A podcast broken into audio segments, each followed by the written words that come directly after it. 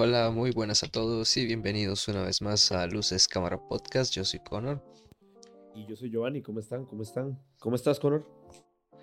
¿Qué tal? ¿Todo bien? ¿Todo bien? La verdad, eh, pues bastante contento. Ya empezando proyectos, empezando el año, bueno, ya ahora sí, en febrero ya, ya también se siente que empezó el año. Ya se fueron como los fríos, que yo sentía que estábamos 50 y- 59 de diciembre hace unos días. Pero bueno, Eh, ya, ya está bonito, la verdad, todo, todo muy bien. Hemos visto un montón de películas, nos han invitado a unas cuantas, entonces creo que ahora sí ya inicia el año, ya con el montón de, de estrenos y cosas, ahora sí se siente eh, así, bonito. Febrero empezó fuerte. ¿Y vos qué tal? Sí, sí, eso era lo que hablábamos el otro día, ¿verdad? Que este, esta época del año, el inicio de año, siempre es así como el bombardeo de buenas pelis. Y por dicha se agradece en realidad. Y, y, y como dijiste, estamos bastante felices y emocionados que nos han invitado a, a- a muchas, a muchas, muchas funciones estelares de películas como la que vamos a hablar hoy, que es The, The Whale. Y películas como Tar, eh, de hecho, hemos podido verla antes que, que se estrenen en las demás salas. Y, y- y en realidad se, se agradece muchísimo porque podemos traerle este tipo de reseñas a ustedes y que al menos casi siempre tratamos de hacerlas sin spoilers y si van con spoilers les avisamos, pero para que se motiven quizá a ir y, y- y- y a sacar por sus propias cuentas conclusiones de la película y demás. Pero sí, sí, la verdad, un año que pinta muy bien en el cine, Juan. La verdad, Sí. eh, venimos de un año muy bueno y empezamos fuertísimo este año. Y se vienen cosas, se vienen cositas, dirían. Sí, sí, sí, ya anuncios grandes se comienzan a hacer. Creo que también, bueno, en videojuegos creo que, que me gusta un montón, vienen muchas cositas. Eh, entonces, sí, sí, ojalá que este año pinta fuerte. Así que vamos, vamos a ver. Eh, también nos habían invitado a ver Los Fableman, una peli que, que le debemos un podcast, la verdad, por ahí, porque eh, fue muy bonita, fue muy buena peli. Y, y se lo merece, Sí, definitivamente. no, y, y- y se los debemos a, a ustedes también que nos escuchan, porque es una peli que, como dice Juan, los dos terminamos con el corazón en la mano cuando terminó. Es una película que, que no tanto por la historia se- uno se siente como sentimental, sino principalmente por la calidad de cómo está hecha la película, el cariño que tiene la película. Me ha pasado mucho eso con algunas películas que quizá me dan ganas de llorar no por la historia o por lo que pasa en la película, sino por lo bonita, o sea, lo bien hecha que está y esta es una de ellas. Así que no se confabulado, no se han confabulado, perdón, la- las, las oportunidades para poder grabar el podcast de esta, de esta peli. Y hoy queríamos sacarnos primero de este pechito, esta estaca, esta estaca que, que, que, que tenemos después de haber visto esta peli de The Whale que, que fue pucha, Juan, que han pasado cuatro días, tres días de que la vimos. Y, y se lo decía ahora, Juan, antes de empezar a grabar, que, que ni siquiera tengo claro ahorita, en este momento que ya empezamos, qué voy a decir de la peli. Porque es una peli que, que hay que ver mínimo dos veces, mínimo. Sí, la verdad es que eso sería importante. Sería, eh, creo que cambiaría un poco el criterio. Pero sí, es que es una película no, com- no complicada, densa tal vez, pero no, bueno, no tan densa como Tar. Hace poco eso, vi Tar y Tar sí es una película densa, muy densa. Pero esta es, es complicada de digerir, más que todo. Al final son como muchas cosas. La manera en que lo presenta es brutal. Eh, al final creo que destaca demasiado eh, la dirección de, de Darren Aronofsky, que, que por si muchos no lo conocen, eh, no sé, es el director que hizo, que hizo, que hizo Requiem por un sueño. Eh, otra película que es un poco similar, eh, bueno, que, que trata como un poco de la desesperación más o menos de, los de un personaje. Al final, bueno, todas estas pelis más o menos tienen centrado como personajes que no tienen el control de su vida casi. Otra esta madre que sale... ¿Quién era la que salía? Era Jennifer Lawrence. Jennifer Lawrence No. y Javier Bardem. Ajá, ajá, ajá. Ajá. Entonces son películas, hay mucho como para pensar ahí después de, son pelis que te dan frío después de verlas. Exacto. De hecho, yo siempre he pensado... Disculpa, disculpa, Juan. Dale. No, no, que esta no se quita, que esta no es la diferencia. Ah, sí, no, no, para nada. De hecho, yo siempre he pensado, este director tiene poquitas, tiene casi, digamos, si tomamos su primer trabajo, que es como un corto de media hora, de donde sale el nombre de la productora de él, que es Protozoa, es la que produce de hecho esta de Whale, cuando la vayan a ver, o si ya la vieron, al inicio aparece la, la productora que es Protozoa, y A24, ¿verdad? Que es una buena colaboración. Eh, Protozoa fue su primer trabajo, fue un corto y demás, pero a partir de ahí se han venido ocho películas, casi que la misma cantidad que tiene Tarantino, Tarantino tiene nueve. Eh, ocho peliculitas, poquitas, cortitas la mayoría de hecho. Eh, y para mí este director siempre ha sido un director incómodo de ver. A él le gusta que, que, que uno se sienta incómodo, que uno no, no esté en el cine calientito, no, no, no. A él le gusta que estés en el cine sintiéndote mal. Y quizá no mal, sino que te sientas como que no sabes si querés o no seguir viendo la película. Y mencionemos aquí las, las pelis rápidas, tal vez algunos digan, ah, mira, es el que dirige esa. La primera del 98 es Pi, El Orden del Caos, una en blanco y negro, eh, súper buena la historia. Sale Héctor Salamanca por ahí. Luego hizo Requiem, que creo que es de las más conocidas de él y la que lo mandó al estrellato, sin duda alguna, que también sale Héctor Salamanca acá. Luego se pasó un poco a la ciencia ficción, que es eh, La Fuente de la Vida. No le fue muy bien en crítica, la peli no es mala, pero eh, después de Requiem bajó muchísimo el nivel. Luego se vino en el 2008 con una super peli que es The Wrestler con eh, eh, Mickey Rourke, una super película, mi favorita de él. Luego hizo otra sin tota que es Black Swan en el 2010. 2014 tiene otra recaída con Noé. 2017 tiene una de las más controversiales de su carrera que es Mother, que como mencionó Juan ya sale Jennifer Lawrence y, y Javier Bardem. Y ahora en el 2022 nos trae The Whale. Sí, sí, unas, unas películas contadas, pero que, que la mayoría pues se sienten. Si tiene ahí como sus cositas, como esa tal vez sí no es, pero, o sea que eh, no está mal, pero no, no es lo que destaca el director, ¿no? Yo creo que, que sí, con Requiem como un sueño eh, marcó como un, un estándar, digamos, o más o menos de pues a, qué es lo que van a hacer eh, sus películas después, que se repite un poco como ese patrón. Y si nos pone en una situación como muy, muy humana, o sea, tal vez en una parte como muy baja, tal vez del ser humano, en, en cualquier ámbito, no sé, o en el cisne negro, que bueno, es como un poco como esta, siempre se me olvida el nombre, eh, la que es un anime en la que ah, está basada esta peli. Eh, Perfect Blue, la de Satoshi Perfect Blue, ajá, ajá, que es buenísima. Eh, que, que, es como pues esa faceta de un artista, tal vez, bueno, todos como esos demonios, tal.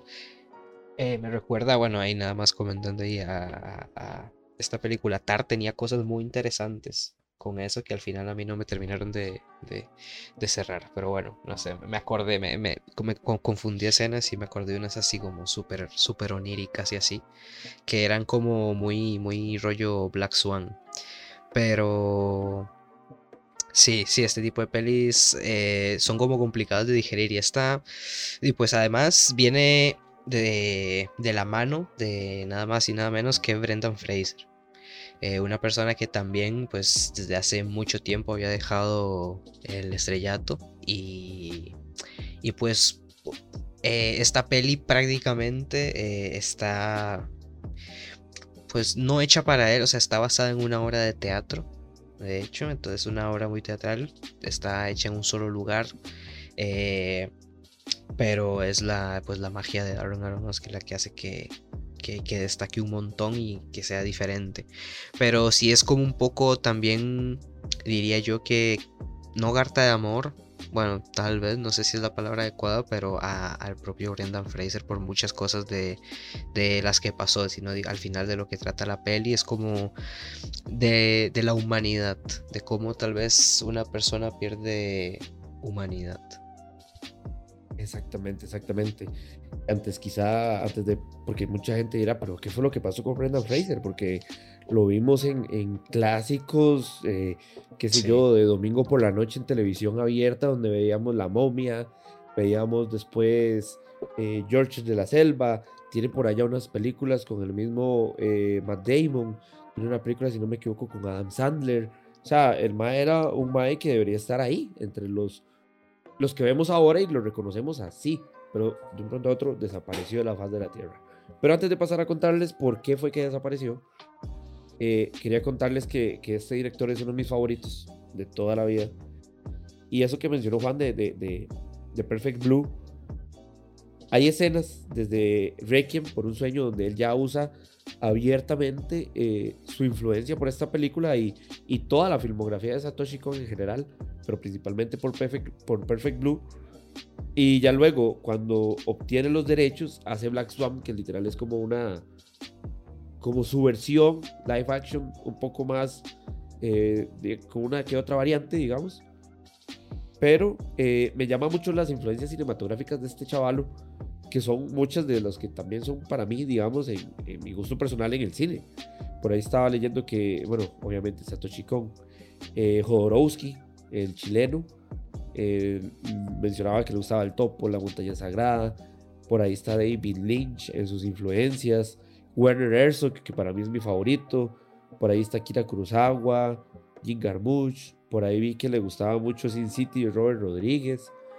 Entonces es un chaval que, que ha sabido utilizar muy bien sus herramientas. Yo, es un director que lastimosamente no ha sido premiado como otros, ni tampoco tan, eh, qué sé yo, nominado en diferentes ocasiones.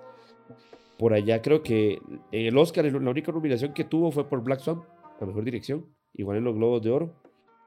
Y el único que ganó así importante, digamos, ha sido el León de Oro en el, Festival de Venecia por el luchador. De ahí en adelante su trabajo siempre ha pasado como un poco desapercibido. Sí, sí ha ganado pues bastantes premios, pero sí siempre terminan siendo como en, pues en festivales como de segunda, diríamos. No, no pues en los, en los importantes. Sí, sí. Eh, pero bueno, probablemente esto cambie por, bueno, ahora con esta que ha tenido un montón de nominaciones, con The Whale ya, ya ganó unos cuantos y ahora pues están también nominados bastantes a, a, los Oscar, entonces pues ahí probablemente se los lleve, pero sí, siempre le, ha costado, le ha costado, de hecho solo sí, solo tuvo una nominación a los Oscar, entonces ahí, ahí se las lleva. Pero eso, probablemente se lo dé, probablemente, bueno, tenga que ver por este como resurgimiento y tal. Pero bueno, contanos, ¿a qué, a qué se debe? Ok, ahora sí, pasemos el eh, chisme. Hay un chisme, que en realidad Es, bastante mm, como, ¿verdad? De esos chismes complicados que, que uno se sorprende y uno se da cuenta como a veces vemos y nosotros aquí hablamos mucho del cine y creo que hasta gente que tal vez nunca había pensado que le iba a gustar el cine, ha escuchado quizá un episodio de nosotros y se interesa un poco y el cine el cine para mí es precioso y de lo más lindo que puede existir en el mundo, pero lastimosamente detrás de esto hay toda una empresa, un imperio de gente con poder. Y lastimosamente esa gente no suele ser muy buena. Y eso le pasó o lo vivió el mismo Brendan Fraser cuando en una estaba en su apogeo. Eh, Brendan Fraser siempre fue un tipo muy, muy parecido, bien parecido, eh, bastante guapo, se podría decir. Y en su juventud tenía un cuerpazo y demás. Estaba en, en las películas más taquilleras de su momento, La momia, que hicieron como tres corridas así, y en todas salía él. Eh, pues al parecer en un after party de una fiesta, me imagino que de unos globos de oro, porque era uno de los dirigentes de los globos de oro en ese momento, eh, quiso abusar de él, eh, quizá no muy explícito, pero abuso es abuso, siempre va a ser abuso, y quiso sobrepasarse con, con, con toques por aquí, toques por allá. Cuando Brendan Fraser quiso como acusar al chavalo, obviamente era un chavalo súper poderoso en la industria, era uno de los dueños de los globos de oro y demás. Y eh, lastimosamente después de eso, de la nada, su carrera se fue en picada. A un punto en el que eh, creo que hay como cinco años o más de inactividad total. Por allá se prestaba las voces para alguna película animada o una serie o algo, pero no. De hecho creo que trabajó en una película de, de, ay, de Timmy Turner, se me olvidó el nombre, Los Padrinos Mágicos. Por ahí hay una película y él hace la voz. Entonces eh, cayó de esa manera, después de ser uno de los actores mejores pagados, más tipos y codiciados de todo Hollywood. Y por eso ahorita cuando eh, salió esta película y se mencionaba que lo iban a nominar en todas las premiaciones importantes, él dijo que se iba a mantener fiel a sus palabras y que aunque limitaran a los globos de oro y demás, él no iba a ir a la ceremonia. Dicho esto, fue lo que ocurrió, de hecho. Eh, fue nominado, creo que porque no podrían ser tan carebarros de no nominarlo, pero obviamente no, no se lo iban a ganar. Entonces, por eso mismo, si en este momento buscan Globo de Oro, ¿quién lo ganó? Mejor actor drama, no va a aparecer Brandon Fraser. Entonces, esa es la historia triste de Brandon Fraser. Y ahora llegó Darren Aronofsky, como dijo Juan, y le dio esta súper oportunidad de volver a, a, donde debe estar para mí. Sí, sí, sí, yo me había, me acuerdo, me había sorprendido y, me dio súper nostalgia porque de Brandon Fraser creo que es un actor con el que muchas personas crecimos como dijiste, pues siempre tuvo como mucho apogeo, salió un montón de películas y pues en la época de los 90, 2000, eh, pues lo vimos en un montón de pelis. Entonces me acuerdo que en el 2000, no sé cuándo fue, 2018 que fue cuando se estrenó Titans, no sé, creo que no sé si la segunda temporada o la primera, no me acuerdo. Que él sale, él sale en Titans, hace un cameo como en una como la Doom Patrol. En la Doom Patrol hay un personaje que no me acuerdo cómo se llama, pero es como un robot. A ver. Eh no me acuerdo cómo se llama, la verdad. Pero eh, yo me acuerdo, yo, o sea, por la voz y tal. Y después hay como un flashback. Y es él, es Brendan Fraser. Entonces me, dio mucha nostalgia. Y verlo como después años, ya que vuelva a la pantalla grande, también fue como súper bonito. Creo que es lo que motiva a un, montón de gente a ver la peli. Como me decía, decías ahora. Es como lo que le llama a la gente. Decir, oh, mira, él otra vez. Y, y, también el, un poco el morbo de, decir y después eso de lo que pasó, que él también pasó un poco eh, una situación complicada eh, por todo esto. Entonces surge el morbo de la gente de saber si es de eso y tal. No, pero sí creo que es como un poco eh, la forma de él, un poco para desahogarse también. Como lo, rollo mostrarle un poco tal vez al mundo el, desahogo que se sufre por eso. Pero bueno, después un poco de, qué va de Whale, o sea, de, qué, de qué es esta película, la ballena, qué, qué procede. Bueno, eh, prácticamente es, que es complicado también. Es complicado, creo que solo ya solo empezando por ahí es complicado. Pero bueno, trata así de una persona que, que, que está en un momento muy bajo de su vida que por ciertas otras razones lo han llevado, obviamente eh, pues la obesidad mórbida es como pues uno de los factores, pero ha pasado otro montón de cosas que se van descubriendo poco a poco en la peli, eh, que al final se vuelve más que todo como una relación entre pues un papá y una niña, que que lo que desenvuelve la peli en lo que se basa, entonces ahí es como en lo que se basa la trama. Ahí nos va mostrando varios personajes, por qué el personaje llegó hasta este punto y, y eso a lo largo de cuánto dura la peli. Creo que dura menos de dos horas. Sí, se me, se me, se me hizo rápido, pero se hizo pesado. Sí, son dos horas y como dijo Juan, es densa, pero entretiene. Es que hay películas que son densas y no conectan, digamos, con, con el, el público. En cambio, esta película eh, conecta desde el segundo. O sea, yo sé que siempre decimos esto, pero en el segundo uno, eh, yo escuchaba murmullos donde empieza, ¿verdad? Y sale la productora y ya empieza el título. Y ya yo empezaba los murmullos. Segundo uno, pum, la gente callada. Es una película que sí dura, sus, aquí estoy viendo, 117 minutos. Sus dos horitas, digamos. Pero eh, densa, pero que conecta. Sí, es que empieza fuerte, o sea, eh, ya desde el inicio nos plantea de que pues, el personaje está cercano a la muerte, por una razón, o sea, es la primera escena, la, prácticamente es la primera escena que vemos el personaje morirse, entonces ya es como mierda. Y y ya pues ahí nos van presentando como los problemas del personaje, qué es lo que tiene, qué sucede. Nos damos cuenta que bueno, es un poco de cómo a veces una misma persona pierde como la humanidad y por, pues, por muchas cosas y por muchos factores que, que no son, que, que pues no sé, no tiene como mucho el control sobre su propia vida. Eh, no, y como, como, como mencionaste de, del inicio, no solo es que está, digámosle claramente, solo hace falta ver una imagen de Brendan Fraser obviamente alguien con ese peso no va a estar muy bien de salud, no es ningún spoiler. Pero no solo es como ver que está en ese momento como trágico, ¿verdad? Ahí como que hasta uno se asusta. ¿Qué está haciendo en ese momento previo? Esa es la firma, o sea, desde ese inicio ya uno sabe, Aronofsky viene con todo en esta película. Con todo, o sea, te, te incomoda desde el segundo. Creo que al inicio hay una escena ahí de un bus, todo bien, pero creo que cinco segundos después ya te está incomodando sin miedo. O sea, yo, tenía señores a la par mía en el cine y, yo me sentí incómodo por ellos. Yo ya estaba incómodo. Yo decía, madre, ¿qué estamos viendo aquí todos? Estamos, eh, no sé qué, 100 personas viendo en ese momento algo o peculiar en una película. Pero bueno, ya van a verlo para no matarles la, la, la sorpresa. Y sí, sí, es interesante. Y bueno, a lo largo de la, de la peli, pues de, nos vamos pues armando como también de la historia de todo lo que pasó. Ahí nos va dando como eh, pistas. Conocemos a un personaje que es como la amiga de que ahí nos damos después cuenta de, de quién es como más, que es más cercana. Que bueno, él tuvo un, un novio eh, creo que fue, era novio, esposo, si fue novio. Y después nos damos cuenta que tiene una hija.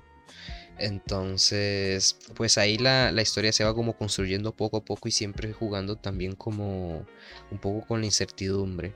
Sí, no, no, es, como, dijimos al inicio, la peli aún da, da que pensar, pero ya hablando quizá, porque de hecho siento que la peli, solo el hecho de hablar un poco de la historia, le quita un poco de, la conexión que se hace con la peli desde el inicio.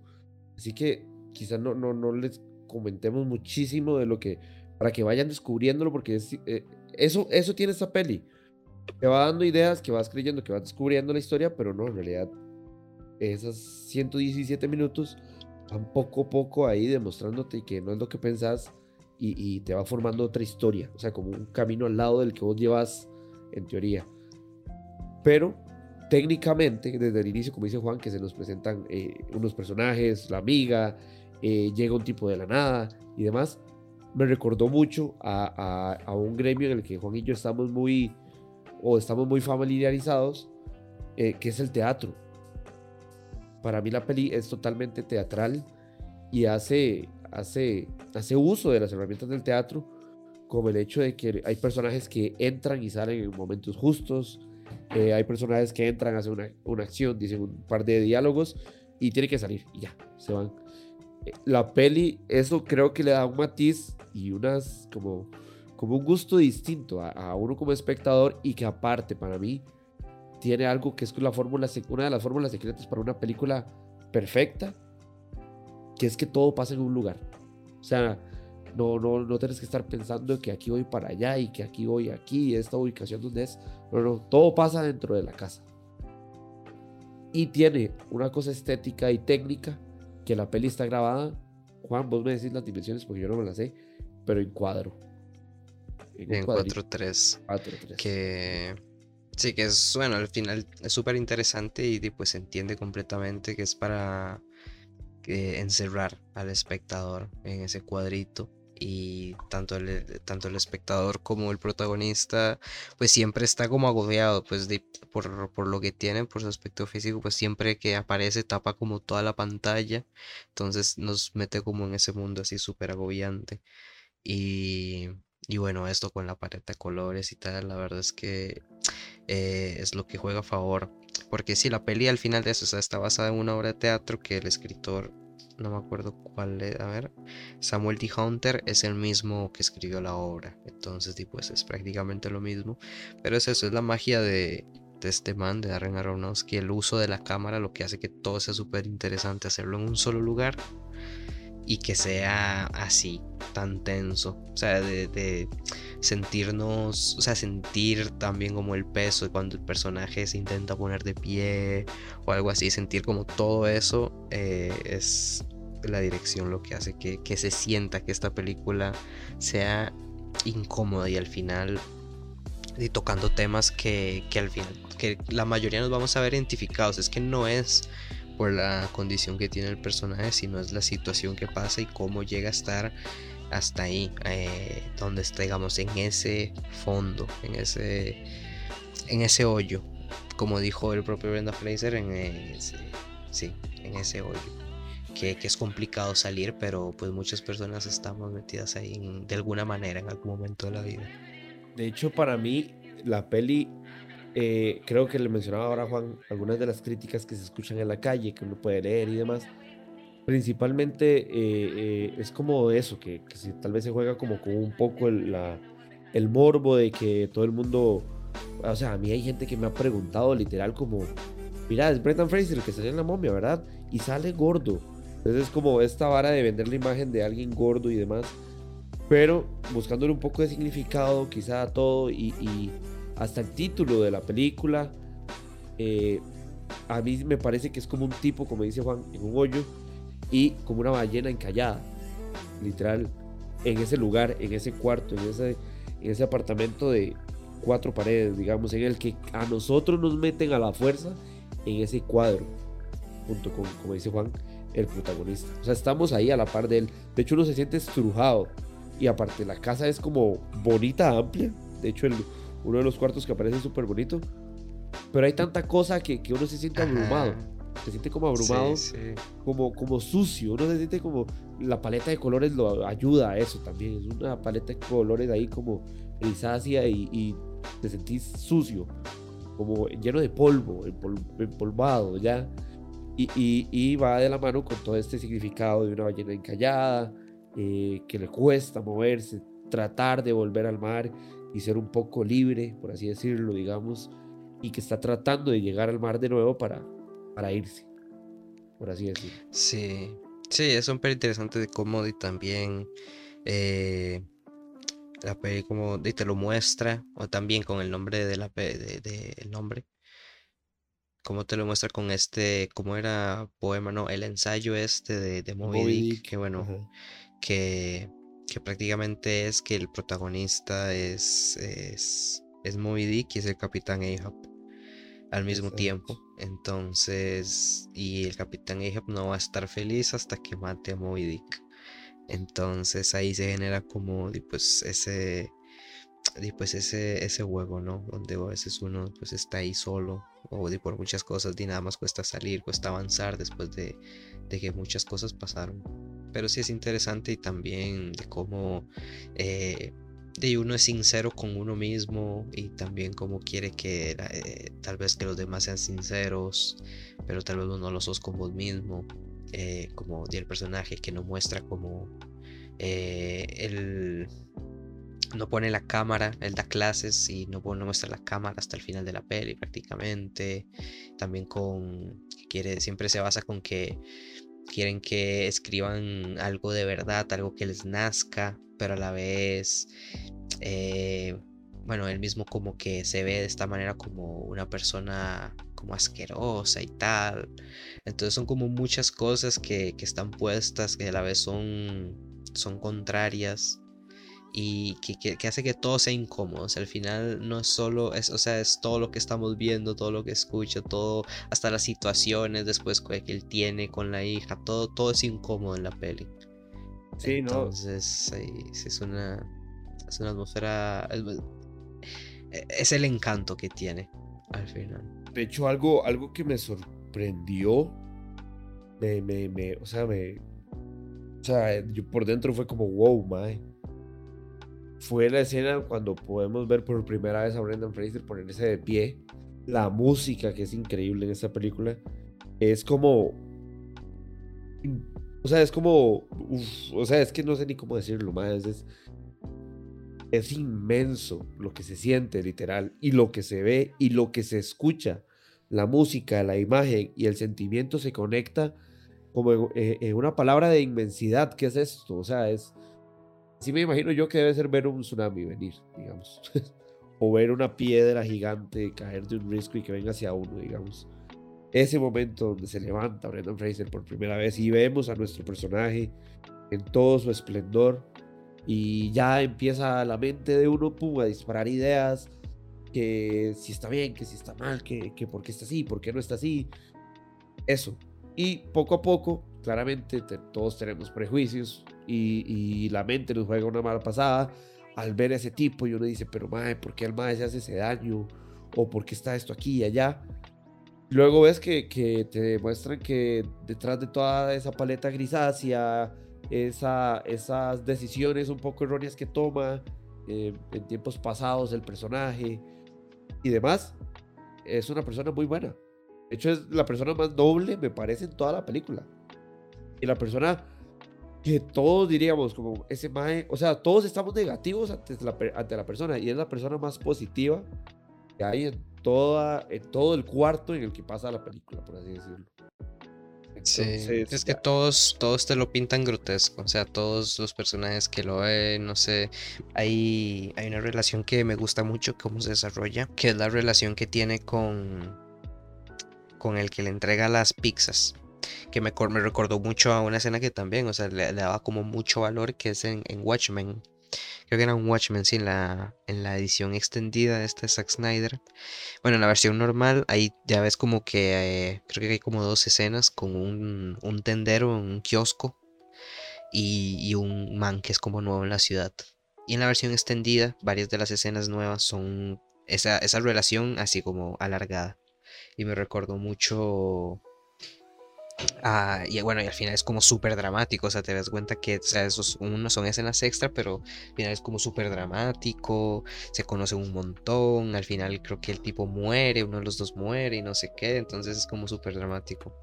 Y, me gusta que van construyendo ahí un poco a poco la relación con, con un repartidor de pizza, que ahí eh, nada más, pues al principio nada más le pregunta como si nada, que ahí está la orden, al siguiente día le pregunta que cómo está Después le pregunta que cómo se llama y tal. Entonces ahí se va generando una relación ahí vacilona que que, que eso te hace pensar y el personaje mismo le hace pensar, de alguien que se preocupa. Después pasa que lo ven y tal, entonces ya ahí pues generan cosas. Al final todo, como digo, todo, la, todo te genera, todo te pinta a que este personaje es grotesco, es asqueroso, pero eso te das cuenta que a, lo mejor no, a lo mejor son las demás personas las que son feas. Y justo, y justo cuando estamos pensando todo esto, que quizá él no es el malo de, de la historia, quizás sí, sí ha querido hacer las cosas bien, pero lastimosamente no se le da. Nos llega Derek Aronofsky con este, esta, esta forma de hacer cine tan incómoda y tan fea en cierto punto y nos pone unas escenas donde lo vemos convertido en el demonio que llegó o que lo llevó a tomar esas malas decisiones cuando come y, no le importan los demás. Y esas escenas que yo las veía, yo decía, Mae, acabo de ver a una gente aquí en, la sala, digamos, comiéndose un perro caliente. ¿Cómo le estarán pasando ahorita, digamos? Yo decía, porque había unas escenas medias grotescas ahí con comida, abarrotándose. Eh, de hecho, una con el pollo que hasta que daba como miedo la forma en la que se lo comía y demás, que te muestran como, ok, sí es bueno, pero esta parte es como la parte que lo ha llevado a ser un poco malo en la vida, digamos. E, esa dualidad de Darren Aronofsky que es como, ok, sí, no todo puede ser bonito. Todos tenemos una dualidad en, en nuestra vida. Somos muy buenos para algunas cosas, pero si se nos mete el mal, somos malos. Entonces, esa, esa simbología, eso. De hecho, hablando de simbología, y ahora que mencionaste esta relación del pizzero y demás, me encanta, pero me encanta esa forma teatral de hacer entrar y salir personajes por medio de las sombras de la ventana. ¿Lo notaste? Sí, sí, sí. Eso me pareció un detalle sublime, diría el burro Shrek. Me pareció increíble, porque me recordó mucho a Hitchcock a Hitchcock con, qué sé yo, eh, La ventana indiscreta o con la misma psicosis, cuando veíamos a la mamá hablar, pero solo veíamos como la sombra. Y, y ese juego de sombras es riquísimo, riquísimo visualmente. Sí, sí, sí. Es, o todo visualmente es como súper interesante y eso es como, y pues es necesario porque estamos solo en una habitación. Entonces, como después nos muestra como el fondo, cuando sale, hay un par de, un par de escenas como afuera de, de esa misma habitación, pero igual como nos mantiene en el mismo lugar, cómo se va construyendo eso, porque son al final bastantes personajes los que aparecen y cómo va sacando y entrando. Sí, o sea, está súper bien logrado. Es muy bonito. ¿Sabes qué es eso? La peli es, es, incómoda, es bonita de ver al mismo tiempo por lo bien hecha que está. Sí, exacto, exacto. Y, esa, ese, esa atención al detalle me gusta. Me gusta mucho. De hecho, viendo eh, imágenes de la obra, creo que vi como escenillas de la obra por ahí en un video en YouTube me gustaban mucho los detalles, porque en la peli podemos ver que siempre a la par tiene como un vaso, como con unas caricaturas dibujadas, que de hecho hay una escena graciosa donde el mae toma de ahí. Es un vaso como grande. Eh, aparece desde el inicio de la peli, también ahí se ve. En la obra está. Entonces se, ve que eh, el, el, escritor quiso mantener muchísimas cosas de, de, como les he dicho desde el inicio, del teatro, digamos. Entonces, esa atención al detalle es muy, muy, muy buena. Y eh, qué sé yo, de hecho ahora viendo que las nominaciones por acá a la peli, que eso me sorprende, cómo Darren Aronofsky no puede estar nominado a dirección. Quizá mejor película, eh, te lo acepto, aunque para mí debería estar, pero bueno, te lo acepto. ¿Cómo no va a estar Darren Aronofsky? Pero bueno, tiene tres nominaciones, que es la actuación de Brandon Fraser, claramente, el maquillaje y vestuario, que obviamente... Eh, la prótesis de, que utiliza Brendan Fraser para tener ese cuerpo gigante, gigantesco, eh, se ve muy bien, se ve muy real. De hecho, hay gente que pensó que el maestro subió de peso y fue como, no, no, no, es una prótesis. Y para mí la, nominación que tiene todos los méritos es la de Hon, Shua, Shao, perdón, que es la amiga que lo ayuda a, a estarse curando y demás. Que se jala un papelón. Sí, sí, sí, todos, todos son muy buenos también. Me gusta también, bueno, está como siempre muy presente el tema como la religión, creo, en, las películas de, Aronofsky. Eh, y ese también, el personaje como que te trae esta parte como espiritual, tal vez, o este otro concepto que me gusta que también lo cuestionan un montón de, de a él, o como que lo hacen pensar, o por qué está haciendo lo que hace. Eh, y toda esta trama también es como, al final como descubriéndose, es como cada personaje descubriéndose de alguna manera.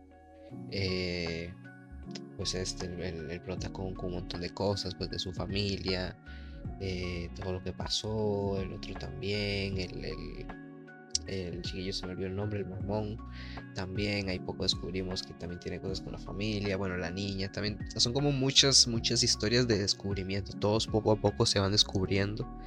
Y, eso es, lo interesante, ¿no? Cuando nos podemos prácticamente identificar con algo o con alguien. En este caso yo creo que con todos en algún momento, todos los personajes, eh, pues los asimilamos.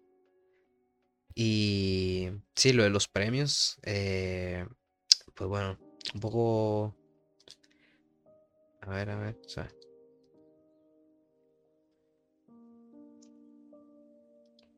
Ah, se me perdió. Sí, sí. Aquí.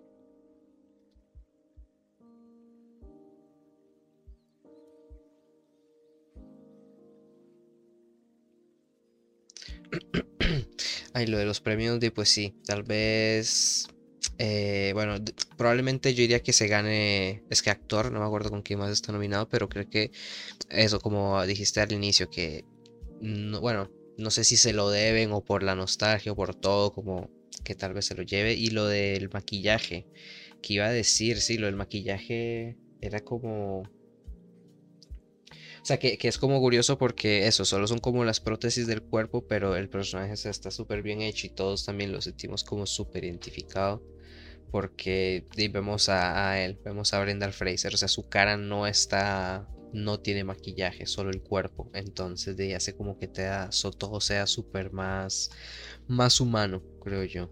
Es como lo que al final nos transmite más como todo ese sentimiento y, y verlo y también como súper bien interpretado probablemente por, eh, cosas que, que él mismo haya pasado es como lo que también atrapa y lo que nos hace sentir súper incómodos. Pero si al final, es, no sé, toda esta peli es como una construcción de muchas cosas, de todos los personajes que hace que definitivamente haga que valga la pena.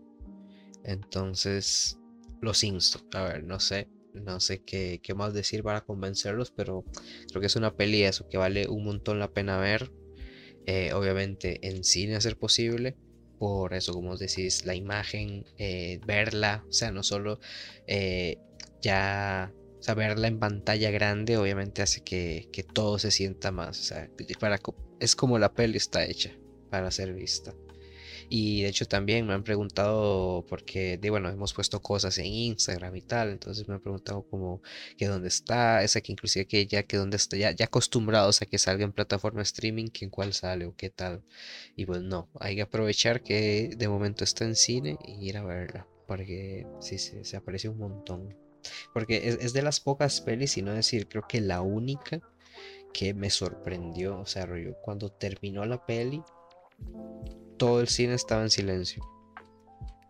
Todo el cine estaba en silencio, nadie se atrevía a decir nada y nada más poco a poco se pararon, todo el mundo se comenzó a parar y irse. Pero el cine estaba en silencio. De hecho, eso, eso que dijiste, creo que normalmente la gente, hay mucha gente, yo soy uno de esos que se quedan viendo los créditos y demás porque me gusta. De vez en cuando uno se topa una sorpresa por ahí. Pero la mayoría de gente siempre termina, o sea, sale el título y se levanta, pum, y vámonos, y vamos a ir a comer. Y esta peli yo me quedé, no solo por los créditos, sino porque ocupaba un tiempo para como recapacitar y decir, bueno, Mae, tenemos que seguir con el día de hoy, que ya era de noche, ya era bastante de noche, pero era como, que hay que volver a la casa, relajado. y, y en ese momento yo, yo decía, Mae, porque la gente no se levanta no, es porque están esperando escena post créditos, jamás. Porque la gente no se levanta y la gente no se levantaba. Pero bueno, sí, todo el mundo estaba en silencio, todo el mundo era como, eh, como así, como, como cuando alguien, de hecho es como si, si el mae estuviera en la sala. O sea, hay alguien que, que, que está enfermo, hay que estar en silencio, nada de bromas. Por allá yo tenía una señora a la par que sí se reía de todos los chistes a carcajadas, pero la mayoría 95% del, del, público estaba sereno y, callado. Totalmente. Sí, sí, sí, es que también es un final potente.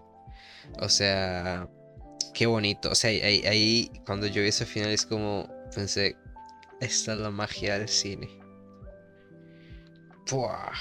También todo lo que te hizo sentir la peli a lo largo y después que termina de esa manera. Es como es un poco mágico y es eso como, wow, te hace pensar, o sea, simplemente es, pum, pantalla blanco, fin, a pensar todo lo que acabas de ver. Sí, y es como, devuélvanse a sus casas como puedan. yo, yo, esa peli la vimos en el Magali. Y a la vuelta yo venía todavía por Tres Ríos. Y en el carro veníamos callados, Cata y yo. Iba silencio, literal. Sí, sí, sí. Y yo no sabía qué decir, o sea, yo no sabía qué hablar. Y yo decía, madre, no me siento apto para hablar todavía, ni de la película, mucho menos, digamos. en serio, en serio, era, era como, madre, literal, o sea, es que, no, no. Es una peli que al día de hoy, así se los digo, o sea, de hecho, trato de buscar y buscar y, y, y entre más me meto en buscar, como que me pongo a pensar más y no sé ni qué decir. La peli, como dijo Juan, los invito a que la vayan a ver. Eh, no se la pierdan. Aunque sea, qué sé yo, porque esta peli, no, no, esta peli va a durar mucho en cines, vas a ver. Por eso que hemos hablado del morbo de Brendan Fraser, eh, alguien con un sobrepeso increíble, que normalmente no se ve una historia de alguien así en una película. Eh, por allá la peli es un poco sentimentalista, pero no cae en cursilerías, digamos. Entonces, todo bien por ahí. Y estoy seguro que se va a regar la bola se va a regar la bola, madre, vieras que buena, vieras que buena, anda vela, se trata de esto, esto, esto, y ya la gente va a ir. Es una peli que va a durar bastante, así que aprovechen. Y si no, quién sabe para que llegue a una plataforma, ¿verdad? Sí, no sé. Eh, algunas pues de estas de, de A24 sí han llegado, como han, han, estado en Netflix y tal, pero sí probablemente después, o sea, va a llegar un tiempo. Yo creo que va, a durar un tiempo por esto de, esto de las premiaciones y tal, entonces yo la esperaría a mitad de año quizás. Porque imagínate que, que ni esta peli esa de todo en todas partes, en todo momento, ha llegado, que para mí es súper plataformera, digamos para que esté ya. Sí, pero es por, las, es por las premiaciones, probablemente. Sí, exacto. Pero digamos, una peli como esta o esta de, de Banshees o no sé qué, tampoco creo que, que llegue así como muy rápido. Eh, de Facebook, sí, ahorita va a estar en HBO de fijo. Sí, pero esa, esa es así, ¿no? Esa sí es de, de ellos, creo. Pero sí, o sea, probablemente todas estas pelis de premiación van a llegar de aquí a mitad de año a plataformas. Entonces, de aprovechen eh, que, van a estar. Esta, esta, esta época es muy bonita de premiación porque nos dan increíbles películas. Otras no tanto, pero bueno, al final el cine es para eso, para, para ver de todo tipo de pelis. Unas te gustan, otras no tanto. Pero sí, esta, eh, bueno, no, no he visto muchas pelis este año, pero top. O sea, de momento las que he visto, top. No, difícil de superar también pero muy fuerte, una peli muy fuerte. Que, no, sé qué más seguir haciendo porque ya cualquier cosa que diga es spoiler y me estaría redundando. Vayan, veanla. Sí, exactamente. De hecho, ahora que lo mencionaste, creo que sin duda alguna ha sido. Estoy viendo mi lista de pelis que he visto al año, en el año, que de momento llevo siete, siete películas en el año. Eh, la verdad creo que hasta el momento es la mejor. Sí, sí. Sí. Eh, es la mejor junto con The Fableman, que, que, la verdad está muy bonita. Ya van a ver el episodio, y vamos a hablar, bastante sobre esa peli. Pero como hizo Juan, vayan a verla, sin duda alguna. Eh, y ya saben, estén pendientes a, a, todo, nuestras redes sociales, porque hemos estado tirando muchos concursos para ir a ver este tipo de pelis. Gracias a nosotros, tres personas fueron acompañados a ver The Whale, de hecho. Tres personas luego también pudieron ir a ver The Fableman. ¿Qué otra película? Ah, bueno, esta, la de, la de Shyamalan. La de Tocan a la, ah, puerta. Sí. Está muy buena. pude ver yo, sí. Está muy buena, vaya, vaya. Quizás no, no hace falta verla en el cine para mí. Sí, se puede ver en la casita. De hecho, siento que en la casa tendría mejor, más impacto, digamos. Pero la peli es buena, por ahí tienen la reseña escrita en nuestra página de Instagram. Y, están pendientes. Han venido muchas pelis. Babylon pudieron ir a ver mucha gente.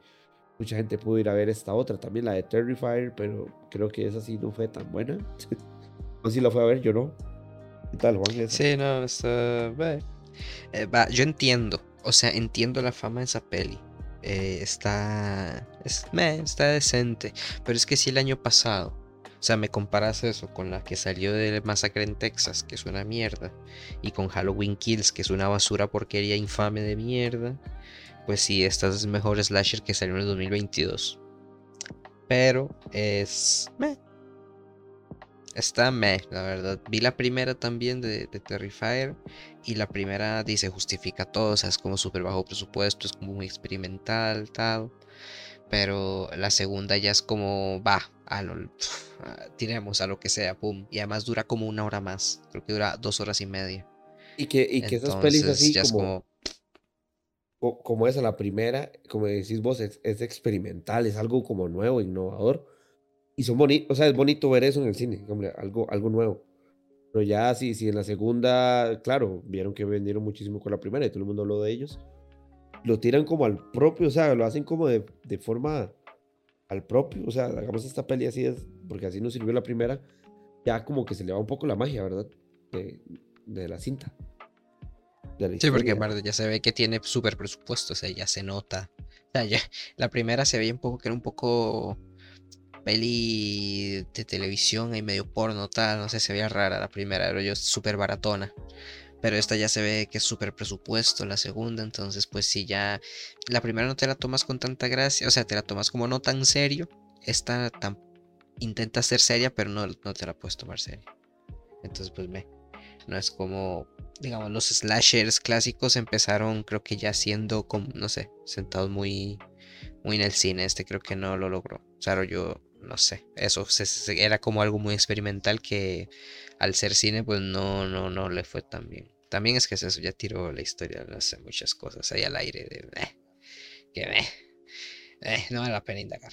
Pero sí, muchas películas que hemos visto. Entonces, eh, síganos en Instagram porque tenemos Instagram y ahí es donde se ganan entradas a todas estas películas que mencionamos. Eh, pero sí, sí, sí. Eh, creo, que, creo que ya no tengo nada que mencionar. No, no, de mi parte tampoco. Así que, más bien, muchísimas gracias por haber estado este ratito acá con nosotros, escuchándonos. Y ahora queremos escucharlos a ustedes porque nos encanta. Así que cuéntenos qué les ha parecido esta peli. Eh, si no la han visto, ¿qué, qué les quitamos las ganas de verla más bien, o les dimos muchas más ganas, o siguen sin tener ganas, creen que va a ser una película más del montón, que se están equivocando.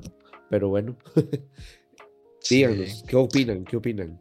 Eh, eh, ¿Les gusta Darren Aronofsky? ¿Les gustó Madre? A mí me encantó, yo no sé a Juan, yo creo que también le gustó, pero a mí me fascinó. Sí. Y recuerdo ver a la gente saliéndose del cine. O sea, ha sido una película increíble para mí, porque la gente se salía brava brava del cine, que quiere esa cochinada que están viendo. Que... Y a mí me encantaba. Así que, eh, un genio, Aronofsky. Cuéntenos, ¿qué les parece? Sí. Así es, ¿cuál es su película favorita? Yo creo que esta se puso en el top. O sea, sí estaba ahí Requiem for a Dream, Madre y Cisne Negro, pero esta se puso ahí muy, muy en el top. Definitivamente. Eh, pero sí, ahí nos cuentan en Instagram. Y, y pues nada, ahí nos vemos en la próxima. Por mi parte eso sería todo. Yo soy Conor y muchísimas gracias. Igualmente de mi parte y nos vemos la próxima. Yo soy Giovanni. Chao. Hasta luego.